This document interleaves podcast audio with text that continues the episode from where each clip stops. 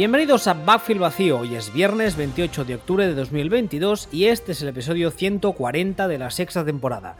Podéis escuchar o descargar nuestros programas en footballspeech.com, Evox, Spotify, Google Podcast y Apple Podcast.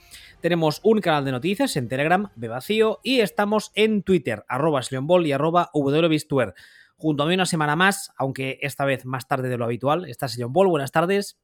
Muy buenas tardes y saludos cordiales. Exactamente. Hashtag referente viejuno.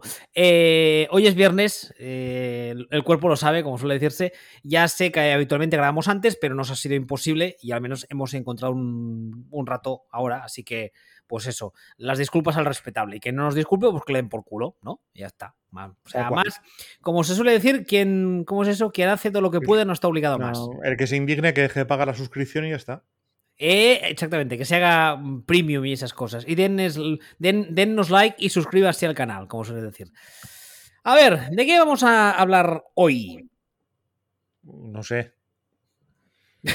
No, sé, es que yo, este, este, año es el año que más. Dilo, va, dilo, dilo, que te mueres de ganas de decirlo, venga. No, pues, dilo, bonito, dilo. Pues ya que hay 29 equipos de mierda. Ya lo dijimos el otro día. Entonces, que es, que es, un año que. Sí, creo que el otro día no quedó muy claro. Solo lo repetiste como 36 veces. Es que, es que, no, apetece ni verlo. Es que no sé, es, como ver. Es como decirte, la primera federación o algo así. O sea, es mal. mal. A ver, sí que es verdad que yo los domingos suelo, suelo ponerme el, Red Zone, ¿no?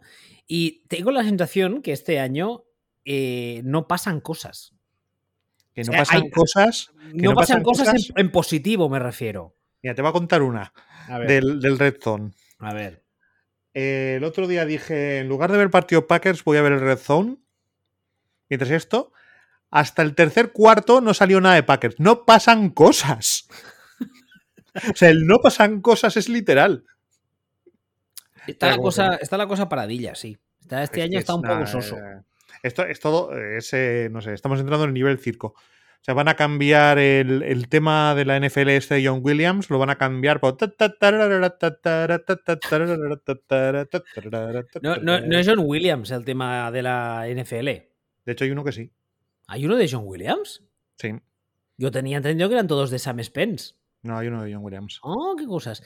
Bueno, a ver, yo en el guion he puesto algunas cosas. La verdad es que está siendo un año también un poco sorprendente, al menos a mí me lo parece, porque hay muchas historias que, que, están, están sucediendo justo al revés de lo que al menos yo pensaba. No sé si es que yo me equivocaba mucho, que también podría ser. La primera que tengo, eh, ¿Seattle va en serio o, qué? ¿Qué pasa con Seattle? Porque cuando empezó el año, o antes de empezarlo, vamos, eh, había mucha gente que creíamos que Seattle iba a ser un año de reconstrucción, que el trade por Russell Wilson era un desastre, que el que salía ganando era Denver, bueno, todas las, las historias que queráis y más. La verdad es que ahora mismo están 4-3 líderes de su división. En una división que además ya dijimos de entrada que era una división que apuntaba a susto-muerte. Pete Carroll en principio parecía que estaba empezando a retirarse y todo lo contrario. Gino Smith está jugando a un nivel que, vamos, mm, ni los más viejos del lugar lo recordaban. Y, y, el equipo está, está ganando y está compitiendo, cosa que no acabo de entender muy bien ni cómo ni por qué. Bueno, ¿por qué? ¿Por qué? Porque entiendo que es el, es el punto honor ese de salir a, ganarlo todo y tal, pero bueno, si están en reconstrucción igual les valdría más perder un poco, pero eso ya no sé, ya fotran. El tema es, what is happening? What is the sorcery? ¿Qué está pasando con, con, los Seahawks? que son muy malos, que juegan contra otros que son peores, que Pete Carroll eh, dice, eh, pues mis cojones canosos vamos a reconstruir aquí que me echan. Vamos a intentar ganar lo máximo posible para que les cueste más echarme y, ahí tiran. Al final, eh, ganas a Broncos que están como están. Ganas a Lions que sabemos lo que son. Ganas a Cardinals que también están como están y sabemos lo que son. Y luego ganas a Chargers que ya hemos hablado largo y tendido que, de que cada minuto que pasa es un minuto de más que está el entrenador ahí. Porque, porque es un perfecto. Claro, pues que esto es. Eh, pero realmente eh, Seahawks son caca, una caca más, igual una, una caca menos apestosa que otras, que otras 25, pero caca. No sé, es que no. Ese es tu resumen, ¿no? De los Seahawks. Vale. Sí, sí. O sea, el problema, es que, el problema es que me has pasado antes un guion y cada nombre de equipo que decías, mi cabeza pensaba caca. Y o sea, estamos en una liga en la que estos Seahawks son un equipo normal. O sea, estos Seahawks que son caca no son un mal equipo. Es decir, lo son, pero parecen medio normales en comparación. Yo lo, que no acabo de entender es realmente, a ver, insisto, entiendo que eh, en este, en este deporte lo de salir a perder partidos es muy complicado porque, porque aparte, si vas en un campo de fútbol y no vas al 100% te puedes hacer mucho daño. Pero es que no acabo de entender. Sí, bueno, igual ganan, es que con la tontería se meterán en playoff. Que luego en playoff igual, se, eh, igual se cruzan, claro, el primer cruce igual no, pero el segundo cruce igual se, cruzan con algún equipo un poco serio y les soltará un sopapo que van a flipar, pero bueno. Pero si no hay equipos serios, ¿con qué equipos serios se van a cruzar en NFC? Eh, con los Vikings. Eh, como te iba diciendo, ¿con qué equipos? O sea, claro, es que ¿con, quién se van a cruzar? Le he puesto votando? ¿Con los Eagles? claro. ¿Y, para de contar? Es que, eh, salvo que alguno, con, con Rams, eh, son los que, Rams y, Niners son los dos que tienen pinta de a lo mejor acelerar. Pero... Hombre, a ver, esta semana ah, que empieza dentro de dos días, porque esta semana nosotros vamos muy tarde, eh, será la semana 8, si la, semana, si la memoria no me falla. Estamos ya prácticamente, antes era justo la mitad, ahora con el partido más es casi mitad de temporada. Vamos a decir que es la mitad de temporada.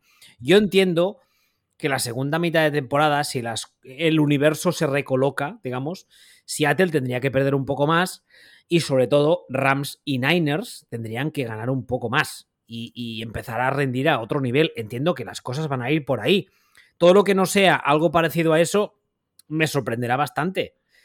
Pero es que, yo a estos, a estos Seahawks no les, o sea, yo les veo jugar y no me parecen un equipazo. Me parece que es un equipo que hace poquitas cosas y las hace bien. Caca. Son un mal equipo. Lo que pasa es que este año es el peor año que he visto yo en mi vida de fútbol americano profesional. El peor. No sé si el peor, pero muy flojete sí. ¿eh? Para mí, el peor. Es muy, el peor. Y además, ya el año pasado, porque este año he leído por ahí, oh, ¿qué está pasando con los quarterbacks? Oh, son muy malos. Nosotros nos pasamos el año pasado ya diciendo, ojo, que los quarterbacks vienen muy malos. Además, hicimos un programa, si no recuerdo mal, especial hablando de los quarterbacks y de su bajada. De, lo, de lo mal que estaban jugando. Y este año están jugando igual que el año pasado peor. O sea, es que. Pero que no es algo que haya salido de la nada. O sea, que es un desplome que, en el juego que se, que se viene viendo. Y cuando, claro, este año además la cosa es que los abuelos han petado. Entonces, si, si sacas de la ecuación a los abuelos y lo pasas a la lista de los, la lista de los malos, ¿qué te quedan? ¿Qué te quedan? Eh, ¿Cinco quarterbacks en toda la liga? ¿En condiciones? ¿Que no den vergüenza? O sea, te encuentras con una liga en la que, en la que Gino Smith y tu vecina Lola son, son quarterbacks, eh, son buenos quarterbacks por comparación. ¿Lo son? No, pero lo parecen por comparación. Esto es, eh, bueno, y, esto, y estos hijos, pues lo mismo. O sea, decíamos, es que no, no saben perder. no o sea, es difícil plantear un, desde la gerencia un equipo más mm, para hacer tanking que este. Claro, con lo que no y, con el equipo y, no lo hace. No, pero eh, la, gerencia hace lo que tiene que hacer. Y lo que pasa es que, claro, llegan los otros y dicen, no, hola, nosotros somos peores. Así que nos vas a ganar. Y dices, joder, es que esto no es. Esto. Esto no, no funciona así, ¿eh? No funciona así. Me está, me está saliendo con el tema del tanking como a los rusos en Ucrania, más o menos. O sea, tralará. pero bueno, ya, ya veremos qué pasa. Pero de entrada son un equipo mediocre que a lo mejor es de los menos mediocre de los equipos mediocres pero, pero vamos, hay como océanos de tiempo de calidad entre ellos y los tres equipos buenos que pueda haber, o, dos y medio. A ver, otro equipo que tú también tienes en gran estima son los uh, Detroit Lions. Los Lions, yo lo que he puesto en el guion es que son un equipo que eh, parece que caen bien en general, pero evidentemente en esta liga cayendo bien no vas a ninguna parte. Ahora mismo están últimos de su división con un balance de 1-5 es muy curioso, ¿eh? Pero tú ves, ya los, lo hemos hablado, ves los partidos de los Lions y tienes la sensación de que son un equipo de que alguno más podrían haber ganado. porque están ahí, pelean, eh, parece que están bien, bien entrenados, quizá no a nivel de XSNOs, pero sí que es un equipo que no hace muchas tonterías, que parece que todo el mundo va a una, que no hay, no hay, no hay manzanas podridas en el vestuario, al menos no que se sepa. Y en que no cambio, tienen talento. bueno, ya, pero es que, Ya, pero es que, coño, pero es que esto lo dijimos al principio. No sé si te acuerdas, al principio, yo, unas primeras semanas, eh, se, se- dijimos, están jugando muy bien para lo que son, es que no tienen talento. yo tampoco creo que sea cierto. Hay otros equi- equipos que tienen menos. Tampoco están tan tan mal esta gente. Es que no, no, esa- son, esa- son muy malos. Pero a ver, ya, a ver, vamos a ver, vamos a ver. vamos a ver. Aquí, aquí nos hemos reído ya, o me he reído yo, por lo menos, que aquí se ha llegado a decir, o, se ha le- o hemos llegado a leer, que si Jared Goff MVP. Sea, Eso, a ver, eso, su eso es, es una- por Dios. eso es un abuso de sustancias y eso es un tema serio. No hay que reírse de los subnormales ni de los adictos. Porque hay gente que le pega la mandanga, que se fuma cosas o se bebe cosas y no nos podemos reír. Bueno, de Rogers sí, pero eso es otro tema. Sí, eh, Pero, pero, a ver, MVP ni de puta coña. Pero yo pensaba que era un quarterback aseadito para este equipo y la verdad es que tú los ves jugar y al menos a mí me pasa, no te da la sensación de ser un sin Dios. Que ha habido años con equipos que estaban jugando muy mal o que tenían un año fatal o que se había roto el, titular- el quarterback titular y el equipo no, no, no pintaba nada. Que veías jugar al equipo y era, era, era, vamos, era la hez, era horrible. Sin ir más lejos, los broncos en, en ataque especialmente. Tú les ves y no dan pie con bola a los cabrones. Pero los Broncos, teniendo ten- no teniendo un, equi- un equipo con un talento bestial, tienen 800 mil veces más talento que estos. Es que estos no tienen nada. Nada, no, no tienen nada. Te repito la misma pregunta. Es que esto es por la- una pregunta que te. Esta conversación la tuvimos. Sí. Y yo te dije, Sí, sí, sí. rápido, dime los tres mejores jugadores de Lions. Yo te dijo, yo te dije Hutchinson, Gaff y, y el otro, pues no sé, el otro no me sale, no me acuerdo qué te dije. Ah, no, el, el, el, el, el- ¿cómo se llama? El, el, el faraón ese. Eh, Amon Ra. Este. Claro, pero es que, es que mira, pero mira que quiénes me estás diciendo, por Dios. Bueno, y el Tyren. O sea, o sea, ya para entrar, sin, sin entrar en más, entre los tres estamos mencionando a Jared Goff. Tú le tienes manía a Jared Goff Que no porque es tiene esa, manía. tiene esa señora que tiene y tú dices, coño. Y, y te da envidia o algo. No, a ver, no nos ha jodido. Pero vamos a ver. Pero no, no es tema de manías. Es Jared Goff sabemos lo que es. Y si en- nos plantamos eh, viendo un equipo, viendo una plantilla y diciendo, no, uno de los tres mejores jugadores que tienes es Jared Goff, ahí tienes un problema. O sea, ahí tienes un problema. Si tienes un plantillón de la Virgen y tu quarterback es Jared Goff, y a lo mejor, hasta llega Son McVay y dice, ni a lo mejor ni, ni hostias, fuera. Yo es que, a ver, como sé que no, que no lo lees, te voy a contar lo que dije en una de las editoriales que hice en Telegram hace unos días. No, porque yo doy por dicho que no me lees, pues no pasa nada. Eh, yo creo que el problema es que Dan Campbell es, es, es buen tipo, es, es- es genu- genuinamente buen tipo y además lo sabemos que en la liga es algo que es Vox Populi. Entonces, es muy buen tipo, se preocupa mucho por sus jugadores, les quiere mucho y tal y cual, pero es un entrenador muy limitado. Y además se ha buscado coordinadores muy en su molde. Muy buena gente, que se cu- preocupa mucho por los jugadores, que si cómo está la parienta, que si el niño enfermo, no sé qué, pero que a nivel táctico mm, no dan más de sí. Entonces yo creo que en líneas generales es un equipo, tanto de roster como de staff, que es un equipo que no da más de sí. Pero aún así, tal y precisamente por lo que tú dices, hace, llevas dos semanas diciendo que la liga está fatal y que todo mierda y que todo caca y todo mal, yo esperaba que estos Lions pudiesen ganar algún partido más. No les veía para estar 1-5. Pero No, tal y como están las cosas, me sorprendería que no termine el año con un balance de tres victorias o dos victorias y cuando termine el año, pues todo el staff a tomar por saco. Y me hará muy mal, pero lo entenderé, porque al fin y al cabo el trabajo de un staff NFL es ganar partidos. No ser buena Sí, el problema, y el problema es que les echará, echarán al staff por no ganar partidos en lugar de coger, mirar la plantilla y decir, son una puta mierda. Son una puta mierda. Hombre, la gerencia de los Lions no, eh, en los últimos años, no ha sido conocida por tomar decisiones muy a- en plan salvaje. No, no son Jimmy Irsay, para que nos entendamos. No se le cruzan No, mucho pero- los cables, con lo cual es, es posible que les den más tiempo. Y con más tiempo también hay, un, hay más agencias libres, hay más draft y con un poco de suerte pues vas añadiendo talentos y sabes lo que haces. O sea, lo primero que necesitan es jugadores. Jugadores. Por O sea, es que es, es así. Necesitan jugadores. Y mientras no tengan jugadores no se les puede pedir gran cosa. Y bastante están haciendo. De hecho, están jugando, yo sigo diciéndolo, mm, son muy malos. Pero es que tendrían que ser muy, muy, muy, muy malos. Bueno, O sea, pues están jugando por las mías, de dan, la cara. Sí, por eso. O sea, están jugando por encima del nivel de su plantilla.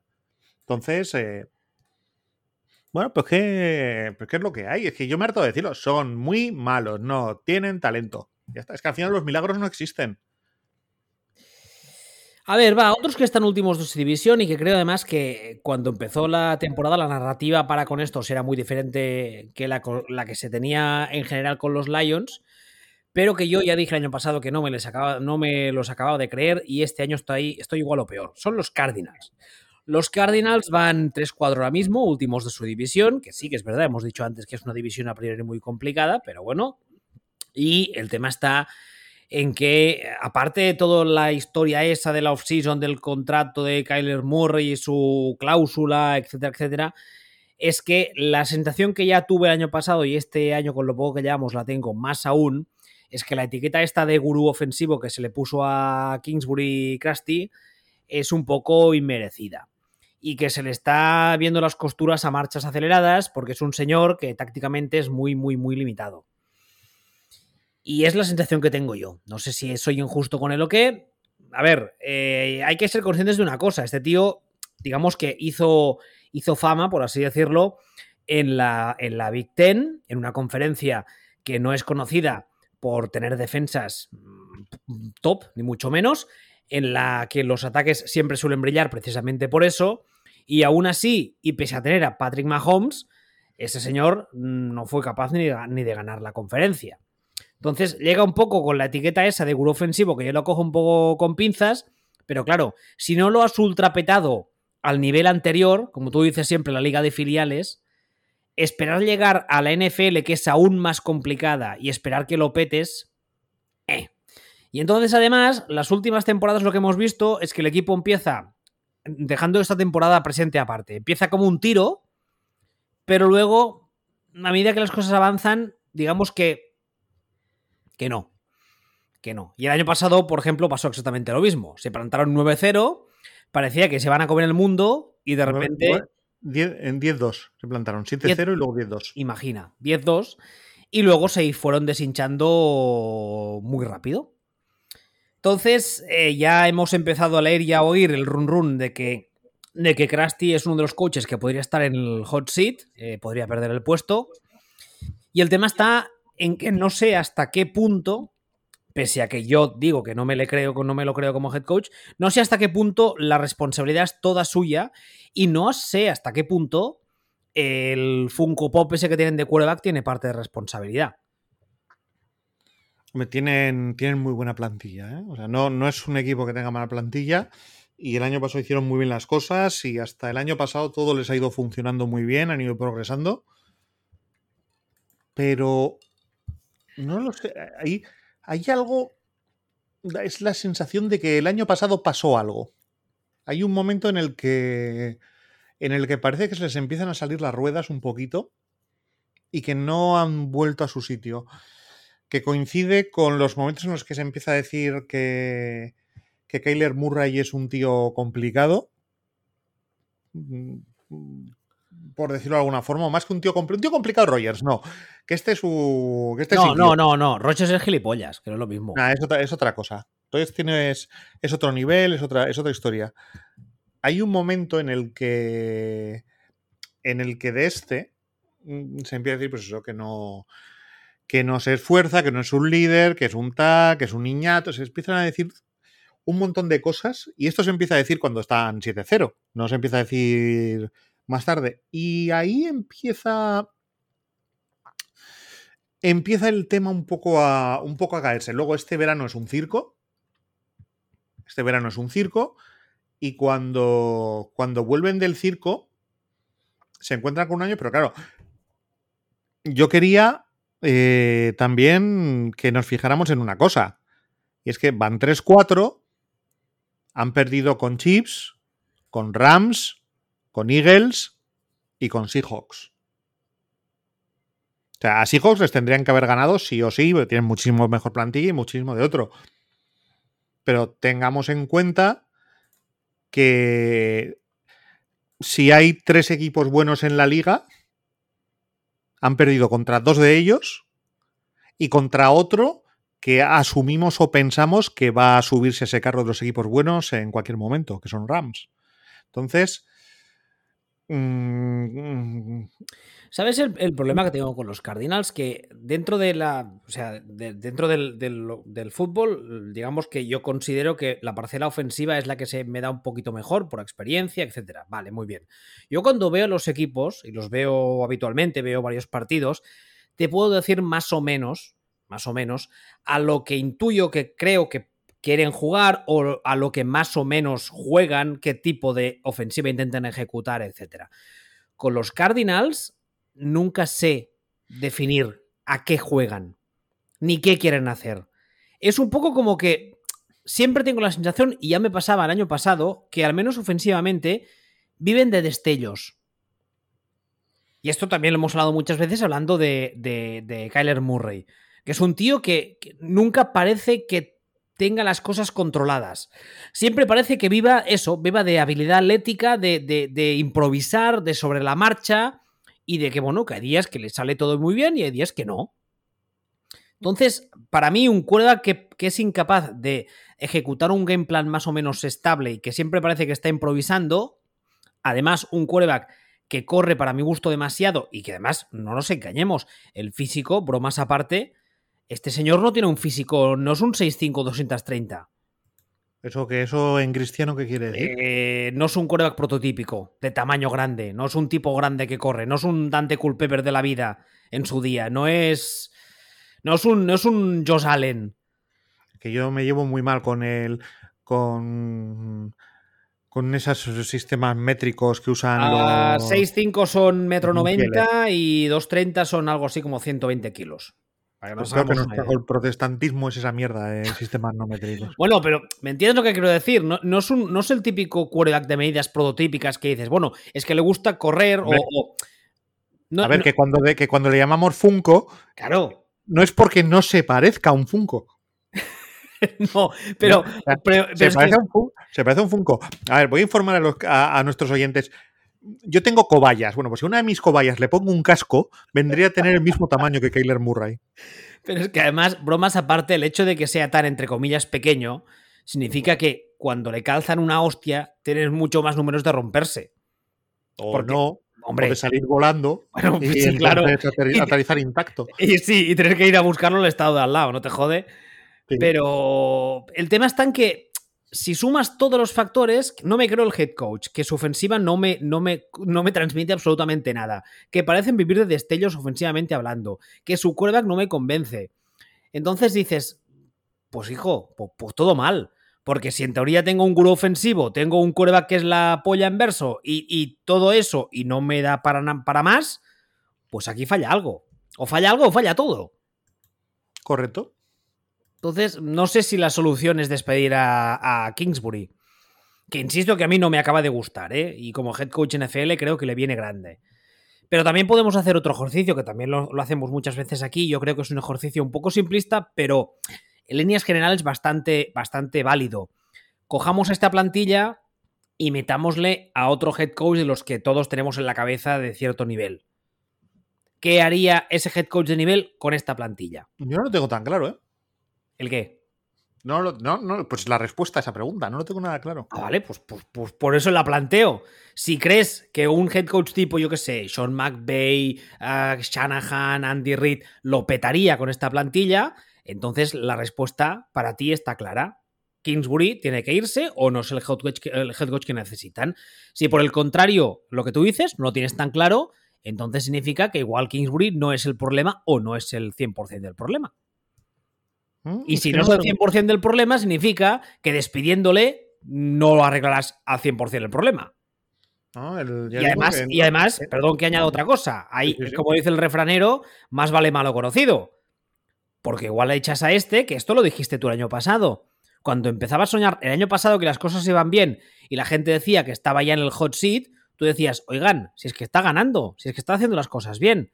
Entonces, claro, si echas a este, corres el riesgo de traer a uno que es aún peor, que sea aún peor. Claro, ¿no? Es, así. O sea, es así. Es que el año pasado, este señor, este equipo, hizo 11-6. Y hubo un momento, lo que hemos dicho, a, en pasado mitad de temporada, que hubo sensación de que pasaba algo, y, pero que era realmente extradeportivo. Y este año han pasado cosas que realmente parecían extradeportivas. Entonces, eh, ¿pones aquí a Son Peyton y lo va a petar? Pues, Es que parece que, vas a, que vas a decir sí a gritos, pero realmente lo Eh. pienso y digo, es que no, no lo tengo- no- no- es, no, no me parece un caso como, como el de Chargers, por ejemplo. ¿Sabes como cuando te duele la espalda y estás sentado en el sofá, no te acuerdas y de repente te levantas y dices, ¡ay! Pues esto es un poco lo mismo, ¿eh? Es como dices, ¡hostia, Sean Payton que ven! ¡ay! Pues no lo sé. Sí, no, es como, como a, a priori sí, pero o, pero también luego cuando lo miras con lupa dices, ¿estás seguro? Sí, no, no, no, no. Por eso digo que, que con todo, con todo, no tengo claro que el problema sea Kingsbury, pero sí que tengo bastante claro que le van a echar la culpa a él, que va a ser el. Ah, sí, sí, como, sí, decían, como decían Les Letiers, el chivo explicatorio. Sí, sí, eso lo tengo más que claro. Depende de cómo siga el año, tengo más que claro que le pegan la patada y que van a por otro. Pero, claro, que más tropiero. Sí. ¿eh? Nah, nah. Referencias a Les Lutiers, luego te cuento. Pero, pero el tema está en que, claro, eh, si el año que viene las cosas siguen igual o peor y has echado al head coach, entonces cuando busques a alguien a quien culpar, el que acabas de culpar y le has echado ya no te sirve, porque ya le has echado. No es. A ver, esto es la, el, un poco el ciclo de la vida de la NFL. O sea, te cargas al head coach y lo siguiente, bueno, en NFL y en todas partes. Eh, como, como si estás jugando en el Elche. No sé, primero, primero te, car- eh, te cargas al entrenador, pero luego cuando las cosas siguen sin ir, la gente se da la vuelta y pita el palco. Esto es lo mismo. Ya, aquí te cargas al pero- entrenador y lo siguiente es al que está por encima. Pero es que yo no tengo, no tengo claro que si no cambiáramos, en este caso, al quarterback por uno más. Más. eh, no, no quiero decir clásico porque no sería exactamente el tema. Más, más, más, más moderno, más, más en los cánones actuales, con un físico más, digamos, más, más canónico y con, con una capacidad para ejecutar la ofensiva de forma más estable, yo no tengo claro que la cosa no funcionase mejor. Pero, pero, tenemos un problemilla para hacer eso. Sí, el megacontrato del Funko. El contrato que le hemos firmado al Funko. Contrato que, por cierto, no, no este año no está. No, no está. No Ah, está no, no se aplica aún, es verdad. Eh, No, no. Empieza el año que viene. No, no, tampoco. Ah, ¿no? Empieza el, empieza el siguiente, en 2024. Estás en la práctica, estás atado mm, hasta 2027 a Kyler Murray. Uf, Y eso no es culpa de Cliff Kingsbury. no, ni muchísimo menos. Por eso digo que, que sospecho a Cliff Kingsbury le van a, le van a caer las hostias que no son suyas. Que por cierto, recordemos un tema, que con el tema del playbook y del Call of Duty y todas las mierdas de estudiar, eh, ya pasó desapercibido. Pero antes de eso, veníamos de la pataleta de Instagram Correcto. de borrarlo todo porque, porque un contrato nuevo cuando aún le Claro, quedaban no. años de contrato. Claro, no, que, que es cuando digo yo que empezaron a pasar cosas que, que hicieron que el equipo tuviera sensación de se le salen las ruedas por motivos extradeportivos. Bueno, eh, sobre los Cardinals solo quiero añadir que felicidades a JJ Watt, que como ya y sabe- que creo que sabéis, siempre tendrá un, un trocito de mi corazón, porque ha sido padre esta semana, ha tenido un niño. Y creo que le ha puesto Coa James, creo que se llama. También el niño ha pesado eh, 3 kilos 600 y ha hecho dos sacks según ha salido. Ha, sa- ha saqueado al médico. Directamente, lo primero. Y, y ya, y ya lleva la mierda esa en el, en el brazo que lleva el padre. Exactamente. A ver, más cosas. Eh, ¿Dónde está el guion? Que no lo encuentro. Aquí. Ah, Baltimore. Yo quiero hablar de Baltimore porque la semana pasada, cuando estábamos viendo en Twitter entre todos el partido y comentándolo y tal, ya, ya lo dijimos. eh, cuando empezó la temporada, yo una de las cosas que dije es que el principal problema que tenía con Baltimore a nivel ofensivo era Greg Roman. Para quien acabe de empezar a seguir la liga y no lo sepa, Greg Roman era un señor que hizo, digamos, un poco fama en la NFL por ser el coordinador ofensivo de los Niners de Jim Harbaugh con, eh, Colin Kaepernick. Entonces, Sí, a ver, igual, que- igual que hay una película que se llama Yo hice a Roque 3, este hizo a Colin Kaepernick. Sí, sí. El, No el- menos. el- el problema de esto, ¿cuál fue? Pues que de entrada la cosa pues, funcionó como un cohete, como un tiro, pero a medida que Colin Kaepernick iba ganando partidos, la ofensiva de Greg Roman eh, se, se la etiquetó de ser extremadamente simple y muy, y muy, eso, muy simplista, con muy pocos recursos, y entonces los equipos, las defensas rivales, le acababan pillando la matrícula siempre. El problema es que Greg Roman a día de hoy es el coordinador ofensivo de los Baltimore Ravens y parece ser que el escenario se está repitiendo y que la película se está repitiendo. Entonces tenemos a un señor que como pasador yo creo que es mucho mejor de lo que era Colin Kaepernick, que como atl- atleta es mucho mejor de lo que era Colin Kaepernick y que eso está permitiendo que Baltimore siga ganando partidos y siga eh, rindiendo ofensivamente. Ahora mismo los Ravens además están líderes de su división, 5-3, se sacan una victoria a Cincinnati, o sea que bien, pero la sensación que tengo semana tras semana viendo los partidos de los Ravens es que los gana eh, Lamar Jackson. Sí. Los sí. gana Lamar y además mmm, hay momentos en el partido en los que las cosas no salen porque ofensivamente el play call ofensivo es lamentable. Es predecible, es poco imaginativo, tiene pocos recursos y como Lamar Jackson es muy bueno y físicamente está en un momento de su, de su vida deportiva que todavía está eh, a galaxias de distancia de la gran mayoría de, de jugadores defensivos, pues acaba saliendo algo. Y de ese algo, pues un día es una carrera de 70 yardas para touchdown y otro día es una bomba de 50 para touchdown. Pero ya llegará un día en que no saldrán las cosas. Y bueno, y mientras tanto anem fent, eh? Que día pasa empeny, que decía mi abuela. Pero bueno. Estás hablando en lenguas extrañas. y Exactamente, sí. cercanas. Sí, sí, sí, exactamente. Tu Pero abuela era bueno. Albacete. ¿Eh? Nada. El. Pues es que no, no hay gran cosa que decir realmente. O sea, de, de Greg Roman. O sea, a Kaepernick le hizo la carrera a Greg Roman y a Greg Roman se la hizo Don Capers. Eh, y esto es efecto dominó. Una vez que falta Don Capers, pues resulta que Greg Roman con el resto de coordinadores las pasa un poco peor. Y, y lo que has dicho tú, o sea, es que es, es bastante evidente que siempre. También es cierto que, a ver, que Ravens son mm, de los dos o tres mejores equipos de los equipos caca. O sea, de lo, de los que son caca, de los que menos huelen. Pero, pero no son tampoco un, un, buen equipo, sobre todo por esto, por estas limitaciones. Y sobre todo esa sensación, esa sensación constante de. Antes, es que antes hemos hablado de, de Lions.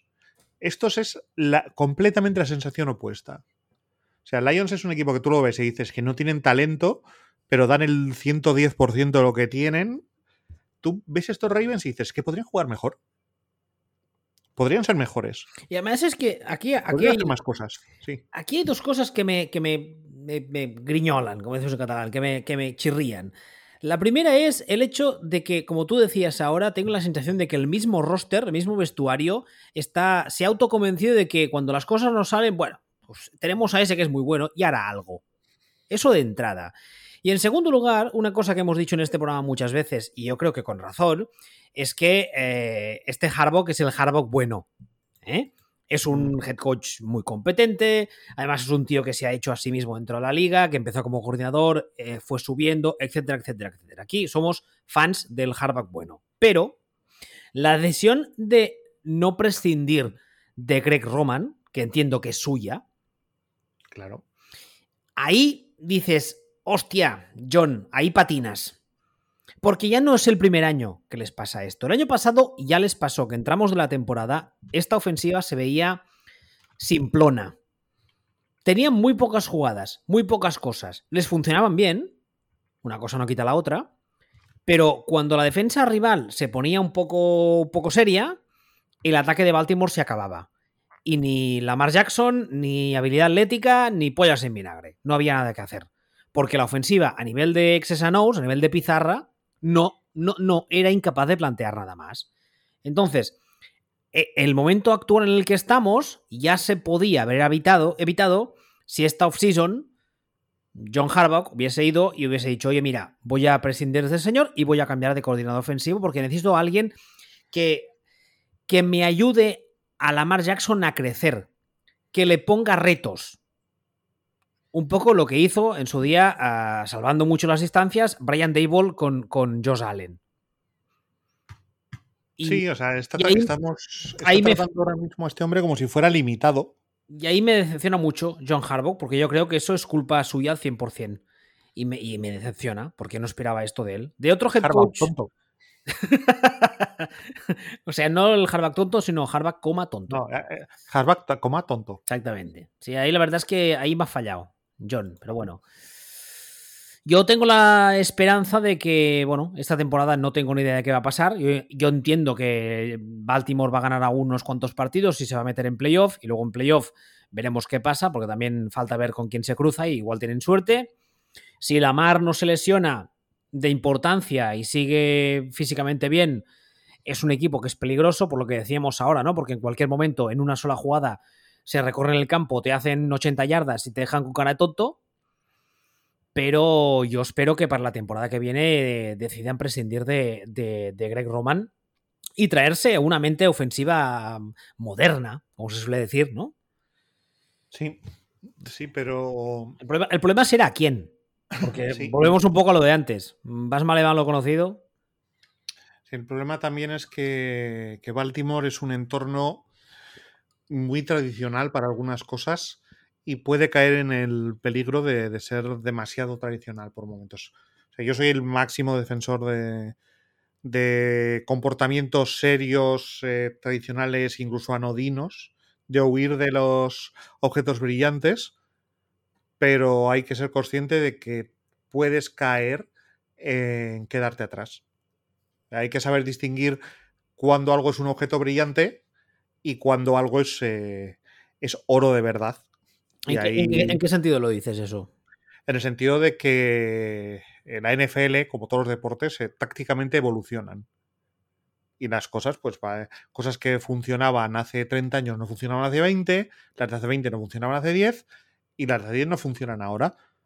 Porque se crean eh, novedades, ideas en ataque, que la- las, defensas responden, entonces se crean otras, luego se crea algo en defensa, lo que el ataque tiene que responder, se va, se va evolucionando, se va funcionando. Es, un ejemplo muy claro es en el baloncesto la cantidad de triples que se tira ahora.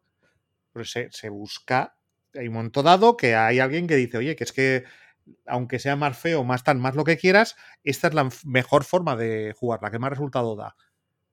Y si tú en ese momento te quedas diciendo no, no, pero no es la forma correcta de jugar, te quedas atrás. Y aquí es un poco lo mismo. O sea, ahí eh, se van viendo cosas, se van generando cosas, se van generando cosas en ataque que complican la vida, se van generando cosas en defensa que le complican la vida. Y si en un momento dado tú lo miras y lo que dices es, ya, pero no es la forma correcta de jugar, te, quedas, te puedes quedar atrás, te quedas atrás. Sí, pero, a ver, a, a día de hoy, Lamar Jackson, que tiene la edad que tiene, no sé ahora los que debe tener, 26, 27, que es- además es, es muy joven, físicamente está bien, pues no ha tenido lesiones de importancia, porque además hay una cosa que es la fisiología humana y su, su prime físico o de- del ser humano llega a 28, 29 años, con lo cual aún está, le quedan algunos años aún de estar en ¿Que su... su prime es cuándo? En principio dicen, dicen que para el ser humano... que yo ya lo he pasado, dices. Me temo mucho que sí. Pero, y, y- y yo tam- y yo también, y algunos de los que nos escuchan también. Pero eso es otro tema, no quiero tampoco decepcionar, decepcionar a nadie ni que se ponga depresivo. Decía. Decía, sí, y- y- exacto. Entonces, hay una cosa que está clara y es que físicamente, si tú en un campo eres el tío más rápido y más ágil, en, el uno contra uno contra otro ser humano que sea más lento o más o, o menos ágil que tú, siempre le vas a ganar. Entonces, a día de hoy, Lamar Jackson puede ganar al 99% de defensas porque es más rápido y más ágil. Entonces, a eso hay que añadirle más. Porque si no, es lo que decía ahora, te quedas con, sí, un gran recurso, que físicamente es muy bueno. Pero habrá días que por A o por B no saldrá eso. Porque la defensa estará mejor puesta en el campo, porque tendrás delante un defensa que igual te encuentras defensas. Por ejemplo, un ejemplo, un, un- un caso que me viene a la cabeza. Miles Garrett que es un tío que físicamente es muy potente, que además todavía es joven, no ha tenido lesiones de importancia. El día que te encuentres delante un Miles Garrett de la vida, o lo que es lo mismo, a un, a un counterpart, ¿no? Que a un tipo que en defensa esté tan joven y tan sano como tú y sea tan atlético como tú, ese día necesitas algo más. No, y ni eso. Te encuentras un coordinador defensivo que te pone tres tíos encima, dice tú, tú y tú. Sí, pero aún así, eso aún puedes Al negro cabezón. No, si es el negro cabezón de antes, no. Pero en este caso concreto, en este caso concreto, aún puedes, puedes que te salga algo. Y si ese algo es una jugada, como decía antes, que te hace una carrera de 70 yardas, pero esa jugada te la hace con el partido empatado en el último minuto, te gana el partido. Y eso aún puede salir. Pero lo que no puede ser es que estos Ravens en ataque siempre, siempre dependan de eso. Hay que, hay que darle más. Y más en una liga que está tácticamente tan evolucionada como esta. Me refiero. Es que no, no, no, no entiendo cómo no lo entienden. Me parece algo muy, muy, muy evidente. No lo sé. Yo lo que te decía es que es eso, que la cultura dentro de la franquicia, y dentro del propio Baltimore, les puede tocar las narices. O les puede suponer un, un hándicap. O sea, y cuando hablo de Ravens, hablo de. Hablo de equipos, estoy pensando en Steelers. Eh, Steelers ocasionalmente, cuando han querido hacer cosas, vamos a llamarlo, más modernas en ataque, se ha oído de todo. De todo ahí. En plan, "Esta es la- así no se juega. Se juega co- corriendo y con defensa. Sí, así, abuelo, mire, pase usted para allá, pase, pase usted, pase usted al DeLorean que, que le llevo de vuelta a 1972, ¿no? Realmente, por eso digo que ese tipo de, de cultura deportiva de la franquicia puede ser un problema para ellos, pero también para eso está el head coach. Para eso cobra, ¿no? Aparte hay otro tema, ¿eh? Para tomar decisiones impopulares. Si no les gusta jugar a fútbol moderno y vamos a, vamos a, vamos a aceptar tu teoría, que yo creo que también es muy cierta, pero va- vamos a decir que es, es 100% correcta. Eh, tienen a un, un mal quarterback para no gustarles el juego moderno, ¿eh? Porque no vas a poner a este tío a dar handoff y pases al Tyren. A ver, por, poder es puedes. justo- es justo lo que están haciendo. Ya, bueno. Es O sea, que, ¿quién es, es que, el- es que lo estamos diciendo, es que la ofensiva es muy, muy, muy simple. Pues te iba a decir, pero quiero decir que cuando digo es justo lo que están haciendo, mm, ¿quién es el, el señor de Ravens que más yardas en recepción agarra? Pues no lo sé, no sé cómo está a nivel estadístico individual, pero te lo voy a mirar, solo por curiosidad, ¿eh? Porque, Hombre, pues te lo he preguntado, se lo estoy preguntando así. ah, es que ya lo sabes. Hombre, yo sí, Ah, pues ¿quién es? claro. Pero tú, tú eso digo, que tú miras lo que es el, eh, las estadísticas de, de Ravens y dices, ah, amigo. Claro, ahora lo entiendo. Eh, ma- mayor número de targets, de recepciones, de yardas, de Mark Andrews. Que juega de... Catapún de Tyden. Sí, señor. Y además, Pero con una, con una diferencia notable sobre los siguientes. y además, no solo eso, sino que es el decimocuarto de la liga. O sea, no sé eso que dices, no, mira, es que tienen un Tyren, pero es un Tyren en un, en un corte así en plan moderno y lo mueven por el campo y hacen virguerías y tal. No. No. Tiene, No, no. tiene recepciones, tienes unas cuantas, pero vamos, tampoco nada del otro mundo y apenas- no llega ni a las 500 yardas. Sí, no es Travis Kelsey. No, no precisamente. Es un buen Tyren, un Tyren normal, un Tyren de un perfil clásico barra moderno, no un receptor alto. Y, y tiene, no sé, un, huevo, un 40% más de recepciones que, que el siguiente. Tanto de yardas, o sea, tiene el doble de targets que el siguiente. Justo el doble, por ejemplo. Entonces, eh, es como lo que lo que decíamos, es un equipo, están jugando a eso. Y no sé hasta qué punto, pues eso, estamos en estamos en, eh, en el año adecuado para jugar a esto. Es que, es que lleva 59 targets y el siguiente es eh, un receptor que lleva 25. Claro. Sí, sí, tela marinera. No sé, la verdad es que a mí lo que me da miedo es que los mejores años a nivel físico de Lamar Jackson se malgasten con una ofensiva que, que- que no da más de sí. Ya tienes un, Sí. tienes un gran piloto y le estás dando a conducir un Seat Panda del 82. Sí, me imagino a Greg Roman cantándole a este lo mejor de tu vida me lo he llevado yo. A ver, Inocencia primera, el despertar de tu carne. hashtag referente viejuno. Esto no es referente ni nada. Sigamos. Pero viejuno sí, mira cómo no has dicho nada ahí. Viejuno, sí. A ver, eh, en Denver, ¿realmente se creen que la culpa es de Russell Wilson? Y eso a mí me hace que me parezcan adorables. No, No, no, no, no, no. En Denver se piensa que la culpa es de Nathaniel Hackett. Los cojones. Yo es lo que, yo es lo que estoy leyendo de todas partes. No, que la culpa es de Nathaniel Hackett.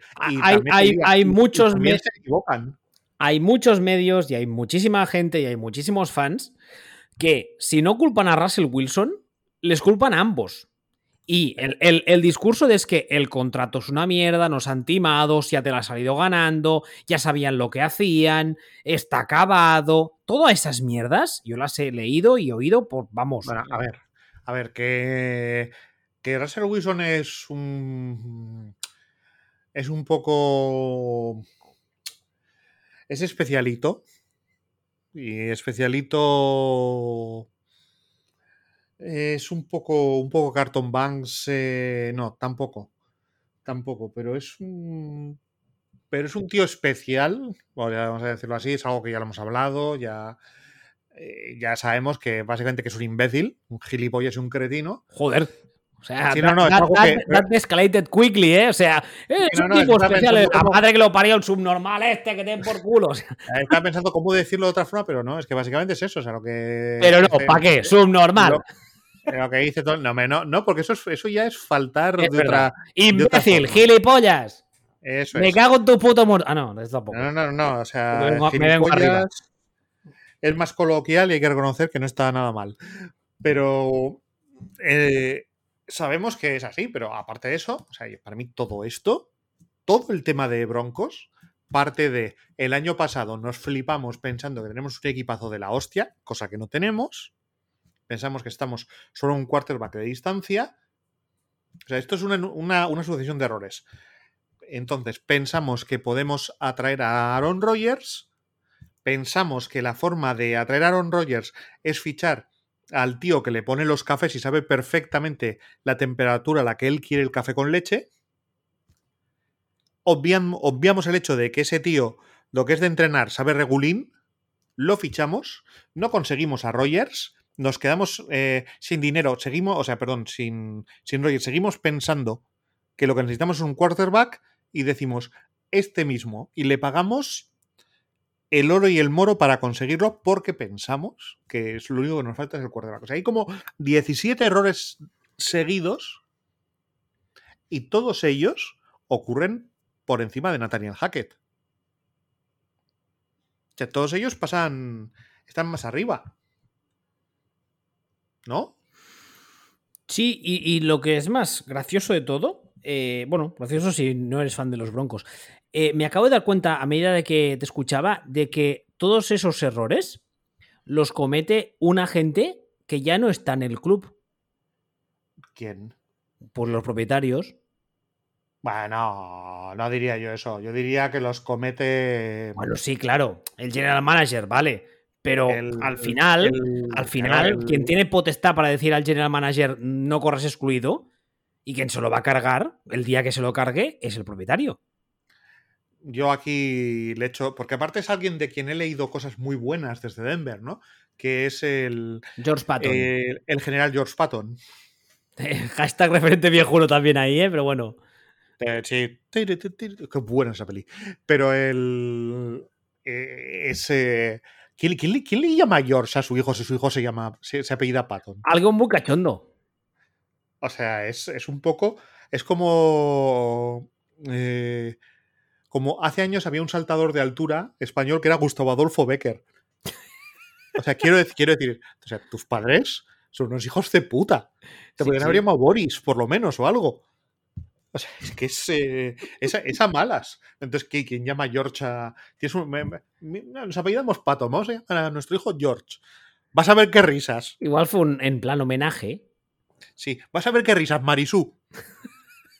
¿Sabes? Es como. Pero bueno, o sea, de este hombre se han estado leyendo cosas buenísimas. De ¡buah! todo lo que está haciendo, todo lo que mientras estaba diciendo todo, mira lo que está haciendo, estaba yo con la cara esa del, del meme de, de- No me sale el nombre, por Dios. De, del de Men in Black. De. Will Smith. ¿Eh? Will No, Smith. el otro. el- no, el que es buen actor. Tommy Jones. Ese. Este, leyendo el periódico con las gafas en la punta de la nariz, mirando, dice, es que está fichando, está haciendo unas cosas y yo con, y yo eso, leyendo el periódico con las gafas en la punta de la nariz. Dice, pero, pero, pero, pero que acaba de firmar, o sea que para firmar a Nathaniel Hackett, firma directamente al chaval del Starbucks, que es lo mismo. Que va a ser, va a ser más barato. Además, cuando te dé tu libro de jugadas, te lo dirá con tu nombre escrito, probablemente, aunque con Escrito errores mal. tipográficos. Vale. Exactamente. Pero, pero viene, a ser, viene a ser lo mismo. Y era como, pues, eh, has hecho esto, has hecho, has hecho toda la movida, ha sido para fichar a Rogers, que ojalá lo hubieras hecho desde, desde el prisma de Packers. No has conseguido, te has encontrado con dinero y has dicho, pues tú mismo, que tengo para comprarte y te has metido en esta mierda. Eh, eh, pues mira, bienvenidos. Ahora, ahora esto tiene muy, y esto tiene muy mal arreglo, por cierto. Porque a ver cómo sales de esta mierda en esa división. Hombre, a ver, de entrada, yo supongo que lo primero que va a pasar va a ser que cuando termine el año, Nathaniel Hackett, mm, gracias por venir, ya Cuando supongo. termine el año 2000, el año 2022, ni siquiera cuando termine la temporada. Bueno, es posible, sí, ya se está diciendo, de hecho, que igual esta semana que van a jugar a Londres, igual no vuelve. O sea, igual le dejan en Londres, ahí atadito a una farola, como quien abandona un perro. Por cierto, si abandonáis perros, sois unos hijos de puta. Bueno, Sí, eh, con, y- sí, con pintas. y- Sí, soy, soy, sois Russell Wilson. ¿cómo? Que sois Russell Wilson, digo. ¿Qué tiene que ver eso con abandonar perros? No hemos hablado de que no hemos dicho hace un momento que Russell Wilson es lo puto peor de la escoria de la mierda. Ah, hombre, pero ¿tú, Claro. crees, que, ¿tú crees que abandona perros? ¿Tan, Wilson. tan- tan malo? Hombre, a ver. Es que hay que ser muy hijo puta para abandonar perros, ¿eh? Por eso mismo. No, Russell Wilson no creo. Yo no creo que sea mal tipo per se. Yo creo que es, es especialito. Por ejemplo, ese. Y también lo hemos hablado, ese rollito optimista siempre 100%. Al No, es parecer ha- falso, es falso, es peor. Es de los que tienen ese rollito, pero es mentira. Bueno, de hecho se ha Es mentira, se- es de los que te los de los que te los encuentras por la calle y te vienen a saludar efusivamente y dicen, hombre, caballero, porque no se acuerdan cómo te llamas. Es ese tipo de gente. Se ha filtrado, de hecho, que en el vestuario hay bastantes jugadores que están muy molestos por esa, esa, ese optimismo perpetuo que tiene siempre de que todo es súper chachi, todo súper guay, y hay muchos Todo jugadores. fabuloso. Sí, sí, bueno, Flanders de la vida. Y, y- y- que, y que no puede ser. Y que hay muchos jugadores, en especial del ataque, que, que están quejosos de cómo funcionan las cosas y que esperan de Russell Wilson, como líder en teoría que es del, del ataque y del equipo, que cuando las cosas no vayan bien, diga, oiga, señores, eh, las cosas no van bien, no van bien por esto, por esto y por esto, y tú no estás haciendo bien tu trabajo, y tú no sé qué. Y es, es todo, le preguntan, y acabas de perder el partido, tu ataque no da pie con bola, no hay forma de jugar a nada, y, y este sale y dice, "Eh, todo bien, Bronco, Sí, ¿cómo, se- es que me imagino andando por detrás como el Lego cantando todo es fabuloso. cómo- cómo es eso que, dice? "Le- le- let's ride, ¿no? Eso fabulosos. Entonces, claro, al parecer en el vestuario están bastante quejosos y eso que suele, suele decirse siempre que está empezando a perder el vestuario, que es lo peor que le puede pasar a un quarterback. Pero yo no tengo, yo no sé hasta qué punto un cambio de head coach puede, puede. Hombre, a ver, a peor no van a ir. ¿no? A, ver, que a peor no van a ir. Que cuando decimos lo de cambiarlo por el chaval del Starbucks, que no es, es uno de los pocos casos en el que dices esto y no es una, no, es una hipérbole. O sea, eh, que, que, que Hackett no vale. O sea, Hackett es. Que, pero que lo decíamos todos. O sea, ja, ja, ja, ja, ja, fijaros a quién han fichado. Pero que. ¿Pero de qué, están, ¿Pero de qué están hablando? O sea, estos tienen que partir ahora de la base que a Russell Wilson se lo van a comer con patatas. Y se lo van a comer con patatas los próximos 3, 4, 5 años. De todos modos, contrato que tiene y por todo. el discurso este de que, de que Russell Wilson está acabado, bla, bla, bla, que también lo he leído y oído por activa y por pasiva. A mí, eso de que un quarterback del nivel de Russell Wilson, que estaba jugando como estaba jugando en un equipo que estaba como estaba, recordemos, y que de repente haya, pagado este, haya pegado este bajón y decir que es que, que- que, claro, ya se, ya se sabe, está mayor. ¿Qué- ¿Cuándo tiene? 33, ¿no, Russell Wilson? A punto de 34. Eh, a ver, un tío que además sabemos todos que se cuida hasta la obsesión, que no ha tenido lesiones de importancia, que el año pasado estaba jugando como estaba jugando. A mí me parece un poco, un poco absurdo Tampoco, insinuar. tampoco, el año pasado es que lo estuviera petando, pero está jugando bien. Pero nada, pero yo eso lo descartaría. Eso ya son. Eso no, no daría altavoz a, a los tontos. Eh, No, me, olvid- me olvidaría del tema. O sea, y eso, yo pensaría que me voy a tener que comer a Russell Wilson, tengo que trabajar con Russell Wilson y mis problemas están en otro sitio. O sea, de entrada tienes al que tal vez sea el peor entrenador de la NFL, Pues lo primero, cárgatelo. Y luego a partir de ahí, pon a un tío que sea al menos eh, replacement level, que dicen. Un, tío que sea, eh, aunque por, al menos mediocre. En la media, ni frío ni calor, cero grados como entrenador. Y a ver qué pasa. Y a partir de ahí eh, también reevalúas el, reevalúas el tema. Pero lo que no puedes hacer ahora es. No sé, es decir, ahora me cargo a este, me cargo al otro, me cargo a. Te puedes cargar a quien que seas, menos a Russell Wilson. Salvo que encuentre. Es que, es que, aunque lo traspases realmente. Es que no, no puedes, te lo tienes que comer. Oye, ¿te parece que hagamos un repaso, como ya decía antes, estamos prácticamente media temporada, de los coaches que, que, ya están sonando como hot seat o que cabe la posibilidad, etcétera, etcétera? ¿Te parece? Hacemos un repaso así rápido. El primero es este, que es Hackett, que ya se ha dicho que esta semana igual no vuelve ni de Londres. Y, y harán bien. Siguiente. Bueno.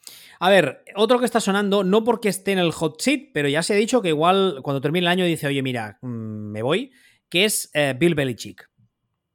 Pues tiene 97 años, es normal que se vaya. Podría no ser. Sé. Pero bueno, eh, el tema será quién se queda ahí de heredero. Eso va a ser muy gracioso, pero bueno. Mira cómo se ríe, qué malo, qué, qué mala persona. Sí, porque, porque madre mía. O sea, el otro día pensaba que el, el, mejor asistente que ha salido de ese árbol ha sido Eric Mangini, con eso te lo digo todo. Uh, otro nombre que también suena con más o menos intensidad, pero que podría terminar uh, su quedarse sin trabajo, es el de eh, Kevin Stefanski en los Browns. Normal, normal. Harían normal. bien, ¿eh? Además. Si la, gente se va, claro, si, si la gente tarda tres años en darse cuenta de que es un inútil un tío que tú te das cuenta en cuatro semanas, pff, normal. Moraleja, hay que hacernos más caso. Que no nos hacéis caso, luego tenemos razón. ¿Sabes, ¿Sabes qué pasa? ¿Sabes, ¿Sabes por qué la vida es una mierda? Porque a nosotros todo nos parece siempre una mierda y acabamos teniendo razón. Y nos tenemos razón no porque seamos listos, sino porque no, todo nos parece una mierda. Una puta mierda de existencia. Tengo que dejar de leer a Albert Camus y cosas de esas. Vale. Vale. Uh, sigamos. Los Colts. El caso de los Colts también es otro nombre que, bueno, ahí parece ser que todo apunta que van a haber cambios importantes. A Jim Irsay, que es un señor que ya hemos hablado muchas veces de él, que es un señor que tiene cierto problemilla o tenía con las sustancias, no parece el tipo más cabal del mundo. Y hemos, hemos sabido que esta semana pues como se aburría, y ya lo hizo la temporada pasada, llamó a su general manager y a su head coach y digamos que les invitó a hacer un cambio de quarterback. Y bueno, la posibilidad de que se cargue tanto a general manager como head coach cuando termine el año, pues está ahí. Y razón tendrá. ¿Sí? ¿Tú crees? Hombre. Fin de ciclo, vamos. ¿no? No, por un lado, fin de ciclo. Y por otra parte, tú no vas a echar al general manager que ha estado gastando lo que no está escrito en quarterbacks acabados un año, el siguiente y el siguiente? Va a decir el chaval. O sea, a ver, que, te, que un día te equivoques y te metas en dirección prohibida, vale, pero que lo hagas tres días seguidos, es que o eres Stevie Wonder o eres muy tonto.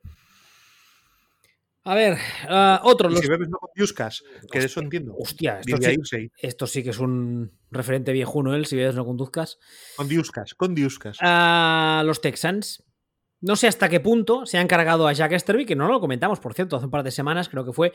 Eh, se lo han cargado para regocijo de todos los fans de los Texans, pero no, no, sé hasta qué punto eso significa que pueden darle un poco más de tiempo a, a Lobby. No lo sé. No lo sé. Pero bueno, yo personal, tampoco, persona... tampoco está haciendo nada como para Tampoco está haciendo sí, nada para echarle. Sí, es verdad eso. Tampoco está haciendo nada. Ni, ni bueno ni malo. eh. O sea, no. Eh, lo que sí que me gustaría decir es que me parece bastante ridículo que a Easterville le llamaran meñique cuando era claramente lengua de serpiente. O sea, nos equivocamos, nos estamos equivocando bastante a la hora de asignar roles con, de, de novelas de, de fantasía heroica medieval. Um, el caso de los Raiders, no sé qué pensar aquí. Yo entiendo que no, es muy temprano para que se lo carguen muy pronto, a. Muy pronto. Sí, yo creo que sí. Uh, de los Broncos ya hemos hablado. En los Commanders podría, podría haber un cambio, especialmente si, como todo indica, eh, Dan Snyder al final es obligado a vender la franquicia. Es bastante posible que el nuevo propietario que entre quiera hacer un cambio total y absoluto. Así que no me extrañaría. Pero mientras eso no pase, Aparte de que ahora, ahora mismo. Sentido, ¿no? eh, sí, hombre, sentido tendría. que entre, entre un propietario nuevo y que quiera ventilar y quiera cambiarlo absolutamente todo. Tendría bastante sentido. Pero mientras eso no pase, como Dan Snyder tiene ahora mismo otros follones, pues tampoco creo que esté mucho por, por cambiar head coaches. Así que bueno. Correcto. Uh, en el caso de los Bears, no sé qué pensar porque he leído algunos artículos que dice que la defensa de los Bears está funcionando muy bien, que al fin y al cabo es la parcela de, de Flus Flus. En ataque no. En ataque las cosas no van. Pero bueno, es un poco lo que hemos dicho en el programa hoy, que no sé hasta qué punto es falta de talento y hasta qué punto es falta de, de coaching. Yo creo que es un poco falta de talento en el roster. Está. Estoy leyendo muchas cosas que lo que parece es que le han puesto la cruz al quarterback. No me extraña, ¿eh? No, a mí tampoco me extraña. O sea, lo que me extraña es que no se la pusieran de. O sea, que pensaran que no iba a ser una cruz, pero pero creo que ahora mismo todo está focalizado o mucho está focalizado hacia allí. En cambiar al quarterback y con un quarterback nuevo a ver qué hace el staff, ¿no? Que Everflux 500 todavía no está no, está en peligro. Sí que es verdad que suena nombre de medicamento, ahora que lo dices. Sí, sí, Everflux 500. En los Lions ya hemos hablado de ellos, es bastante posible que haya, haya un cambio también. En el caso de los Panthers, están con un head coach interino ahora mismo. Falta ver qué pasará. Yo en principio entiendo que al interino no van a renovarlo porque no pasa casi nunca, pero mm, bueno, es una plaza que quedará libre o que ya técnicamente ya está libre y faltará ver a quién atraen. En el caso de los Saints, no sé hasta qué punto Denis Allen corre peligro en su cargo. Yo creo que aún no. Aunque yo no lo habría fichado de entrada, yo creo que le mantendrán. Yo creo que también. Por cierto, me he saltado el caso de los Bucks. Pero yo entiendo que en el caso de los Bucks, a no ser que hagan un fin de ciclo salvaje, Brady se retire, pierdan un montón de jugadores y tal. Pero entiendo que al menos un año más se lo darán. A... Sí, o sea, yo creo que va a pasar todo eso, pero que aún así no creo que esté, no creo que esté en peligro a día de hoy. No me sale el nombre. Todd Bowles, Todd Bowles ahora. Sí, no, no creo que esté, no creo que esté en peligro todavía. Y el caso de los Cardinals, ya lo hemos hablado antes, es bueno, es bastante posible que a, a, Krusty, nuestro amigo Krusty, pues se le señale un poco como, como cabeza de turco y digan, es que es todo culpa de este, adiós. Y se queden tan anchos, aunque no sea verdad, pero bueno, es, es, es, una, es un método muy antiguo para ganar tiempo. ¿no? Sí, es lo que hay, no tenemos nada más que esto, pues. Pues, ¿cómo lo podemos hacer? Pues cargándonos a este. A ver, eh, es aquello de no va a cambiar, es más fácil cambiar el entrenador que a todos los jugadores. Bueno, luego también está eh, Sean Payton, que es un nombre que está sonando y que el año que viene parece ser que podría volver a los banquillos si tiene una oferta que le, que convenzca. Y luego eh, habrá nombres de college, como siempre. Ah, bueno, y también habrá algunos nombres de dentro de la liga que se muevan. Por ejemplo, eh, uno, uno, que ya suena con bastante intensidad, que yo creo que sería un error, porque además tiene muy poca experiencia también como coordinadores de Meco Ryans, el actual coordinador defensivo de los Niners. Ya sabéis qué pienso yo de los, de los uh, head coaches de background defensivo, pero bueno, uh, yo creo que es muy temprano todavía para Ken Dorsey, actual coordinador ofensivo de los Bills, aunque es verdad que es un nombre que lleva muchos años sonando en los círculos internos de la liga. Y luego, pues habrán los típicos de siempre, que si suena otra vez Harbaugh para que vuelva, el, el Harbaugh tonto, digo, etcétera. No sé. Queda tiempo, queda tiempo. Todavía, todavía queda tiempo. Sí, queda tiempo. Queda media temporada aún. Bueno, pues a no ser que quieras comentar algo, mm, Rogers, ¿bien? ¿Todo bien en Green Bay? Bueno, todo bien, ¿no? Lo que decíamos. O sea, te, todo culpa de todo el mundo menos mía. Todo es culpa de Gatekans. Todo es culpa de Gatekans. Me tiré yo todo el año que se largue, que lo traspasen, que lo que a la mierda, a reconstrucción, eh, eh, quedarse con nada, ni puto caso. Vamos a quedarnos con aquí con, con el nota, pagándole 50 millones cuando tiene ya que aquí también esto es un problema y es que por culpa de Brady y en menor medida un poco de Brice, se nos ha olvidado o nos pensamos que con 47 años un quarterback mola. O sea, el mayor mérito de Brady es la longevidad. Rogers tiene 37 para 38 años. O sea, Rogers tiene edad de estar acabado. Pero es curioso, ¿eh? porque son dos casos diferentes. En el caso de Brady, yo creo que hay claramente, aparte del factor lesiones, que los Buccaneers, nada más empezar la temporada, estaban ya con la, línea, la parte interna de la línea hecha, hecha trizas. Aparte de eso, hay un componente claramente eh, eh, mm, no, me sale en castellano, fuera de lo deportivo, nivel personal. Extra deportivo, digamos. Deportivo, gracias. Pero el caso de Rogers es que la sensación que me da es que está, o sea, ha pasado del año pasado a este a un nivel de soplapollismo tal. Bueno, lo que sea, pero es que eso es un, quiero decir, a Brady, Brady al final tiene muchísimos años. O sea, y lo que no. Y, y Rogers tiene muchos años. Tampoco. Es que no. Es que el, eh, tiempo al final te pilla. Y lo que no podemos tampoco pero, es, pensar que, que, todo el mundo va a durar lo que dura Brady. Ya, pero es que aún así, por ejemplo, mira, te voy a poner un caso que no es ni mucho menos comparable al de estos dos. Eh, Matt Ryan, esta semana le han dicho que le han sentado y tal, y ha dicho evidentemente pues que está meditando retirarse cuando termine el año, porque pues, pues por A o por B, pues, pues ya no está para jugar. Vale, muy bien. Ah, no, has, no, has, no has salido a rajar de todo el mundo, ni decir que era la culpa de todo el mundo, ni que todo es una mierda, yo soy el mejor y tal. Rogers esta semana ha salido con sus dos huevos morenos a decir que es culpa de todo el mundo y que lo, que hay que hacer es sentar gente. Pero eso lo único que te dice es que Rogers es un gilipollas. Ya, pero es que ya no sabíamos eso. Sí, claro que sí. No, pero, sabíamos que era gilipollas. Ahora, ahora creemos que es increíblemente gilipollas. Eh, ya sabíamos eso. O sea, el tema con, el tema con Rogers ese es el. Se ha acabado. O sea, hay un momento que se acaba y, y se ha acabado. Y lo que quiero decir es que nos hemos pensado que, el se ha acabado te llega a los 43 años y no. Te llega a los 37, te llega a los 38, a los 36. O sea, lo de, lo de, lo de Brady es anormal y tardaremos en volver a ver algo parecido. O sea, eh, dices, no, es que, es que Brady, Brady se ha acabado a la vez que Rogers, ya, pero es que tienes, eh, es que no tiene 37 años. Es que Brady tiene 45 sea, lo de Brady, lo de Brady es, es, otro, es otro rollo. O sea, otro rollo absoluto. Entonces, el, y no podemos pensar que esto va a ser todo. O sea, tenemos que, tenemos que recordar que eh, el, maná se acaba antes de los 40. El mojo. El mojo se acaba antes de los 40. O sea, Matt Ryan tiene 37 años. Es que es, que es lo normal. Entonces eh, dicen, no, es que Roger está, el año pasado fue MVP, ya, ya. Pero ha venido, mira, ha venido el reloj y le ha dicho el reloj, eh, oye, chaval, mira, mira, los añitos que tienes. ¿Eh? Venga, ¿eh? A pastar. yo, de, hecho, yo, yo, no... de hecho, una cosa, no tiene 37, tiene 38 y cumple 39 dentro de un mes. ¿Es normal que esté acabado? Yo, de todos modos, no, no creo tanto, no creo tanto, en este caso concreto de Rogers, que sea un tema de condiciones físicas y de que padre tiempo, etc, etc, tanto como de mm, me suda todo la polla, yo ya no quería renovar, he renovado porque estos son normales, me han soltado una pasta y estoy aquí tocándomelas a dos manos y cuando todo sale mal, eh, como lo he hecho toda mi vida, en vez de decir, oye, es que igual tengo parte de culpa, salgo en el podcast de mi colega a rajar de todo Dios, todo es culpa de todo el mundo, menos yo, que soy la polla.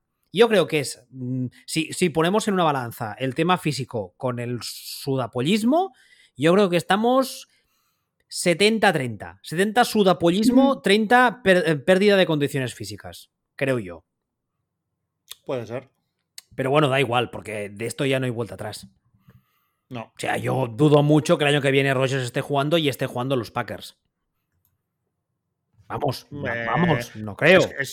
esto, esto requiere, esto es un programa entero y con los números delante. No, no, o sea que esto es un programa entero con los números delante.